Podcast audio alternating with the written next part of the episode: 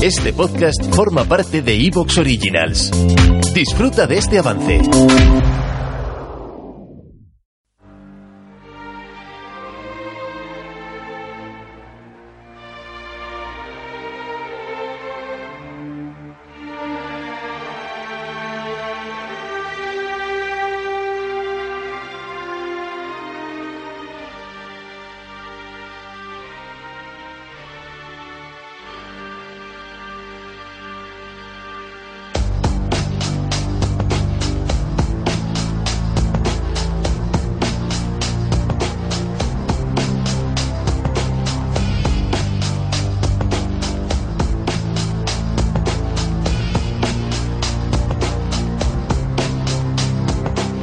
Muy buenas tardes, amigas y amigos oyentes de Colectivo Burbuja. Os doy la bienvenida a un nuevo programa de Economía Directa. Para este programa contamos con Ernesto Hinojosa. Buenas tardes, Ernesto. Hola, buenas tardes. Con Juan Carlos Bermejo. Buenas tardes, Juan Carlos. Hola, muy buenas. Y con Íñigo Molina. Buenas tardes, Íñigo. Hola, muy buenas tardes. En este programa de hoy vamos a hablar de las medidas de ahorro energético del gobierno, vamos a hablar de los problemas que está ocasionando tanto el cambio climático como el agotamiento, la escasez de recursos naturales. Hablaremos también de, este tema cada vez más candente. Hay problemas gravísimos eh, también eh, de los que ha avisado el Banco de España hace muy poco, que puede haber incluso problemas con el suministro de alimentos este otoño-invierno debido a la escasez de algunos alimentos básicos y a la subida de precios descontrolada. Eh, y en segundo lugar vamos a hablar de ese nuevo foco de tensión geopolítica a nivel mundial. Vemos eh, que hay unos roces sumamente preocupantes entre Estados Unidos y China por el tema de Taiwán. Recordemos la reivindicación de reunificación que tiene China desde hace ya décadas, desde que mm, después de la revolución china se, se independizó Taiwán eh, políticamente del, del continente se viene haciendo esta reivindicación y ante el auge tremendo que está teniendo China, pues lógicamente esta reivindicación cada vez cobra más fuerza y la oposición de Estados Unidos pues sigue siendo igual de fuerte a, esta reunificación, lo cual está causando y va a causar muchísimos problemas en el futuro entre China y Estados Unidos. Problemas que tenemos ya encima de la mesa, por si no teníamos poco, con los problemas entre Estados Unidos, la Unión Europea y Rusia. Empezamos con el tema de las medidas de ahorro energético del gobierno y a mí me gustaría, Ernesto, que nos hicieras una valoración de, de, qué te parece esto que ha ocurrido, que recordemos que, se están implementando en toda Europa y, y, qué te parece también cómo se lo ha tomado especialmente el gobierno de la Comunidad de Madrid, que con esa declaración de rebeldía de, Isabel Díaz Ayuso. Adelante. Hola, eh, bueno, yo en principio, empezando un poquito por el final, tampoco me sorprende viniendo del gobierno de Díaz Ayuso, porque ya hemos visto que lo que ha consistido sus políticas en los últimos tres años básicamente ha sido en llevar a la contra lo que diga el gobierno central. Es decir, el gobierno central podría hacer cualquier medida, cualquier, absolutamente cualquiera, y por simple contrarianismo el gobierno de la Comunidad de Madrid simple, se pondría en su contra y diría que no.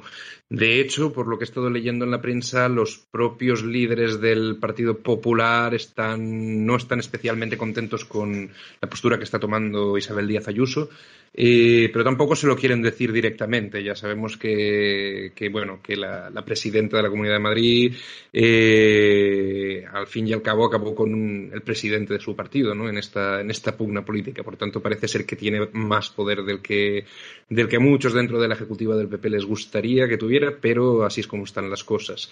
En lo que estábamos diciendo de las medidas de ahorro energético, pues a mí me parecen, en algunos casos me parece que se ha querido hacer eh, una imposición que en muchos sentidos no es necesariamente la, la, más adecuada. Es decir, el tema de limitar a 27 grados lo que sería la temperatura en interiores dentro de edificios públicos, de lugares de trabajo, etcétera, etcétera, pues depende del lugar de trabajo con el que estés haciendo, pues eh, puede llegar a ser un problema o puede que no. O sea, obviamente supongo que la ley aún no la he visto, no la he visto en detalle en todas estas eh, cada particularidad y todo eso, pero obviamente por las particularidades de cada trabajo, eh, a veces 27 grados pueden ser demasiados. Estoy pensando, por ejemplo, en, en centros escolares, ¿vale? Porque en los centros escolares, bueno, aquellos que están climatizados, porque la gran mayoría de los centros escolares no están climatizados, una temperatura de 27 grados incluso puede ser demasiado alta. Pero bueno, oye, yo como docente que soy firmaría ahora mismo por tener eso en mi mano. De todas maneras, en general me parece una serie de medidas más bien un poco arbitrarias porque realmente no acaban de solucionar todo lo que nosotros necesitamos. O sea, realmente necesitaríamos repensar completamente el sistema de producción que tenemos aquí en Europa y, todo eso. Y yo el otro día lo he estado comentando con los compañeros de la red de BMT, que a mí, por ejemplo, eh, yo entiendo que entre que que en algunos, que, que, en un sentido se está intentando, pues bueno, reducir la demanda de esta energía y todo eso. Pero yo soy partidario de que quizá, quizá a nivel europeo, si volviéramos, o sea, si no hubiéramos quitado estas medidas de teletrabajo que teníamos hasta hace bien poco, las que se pusieron en práctica con la pandemia y que poco, y que bueno, poco a poco, ¿no? Realmente han sido bastante, bastante apresurado en, en levantarnos eh, creo que volviendo un poquito a esas medidas, incluso se podría reducir bastante la, demanda de, combustible, que es mayoritariamente inelástica.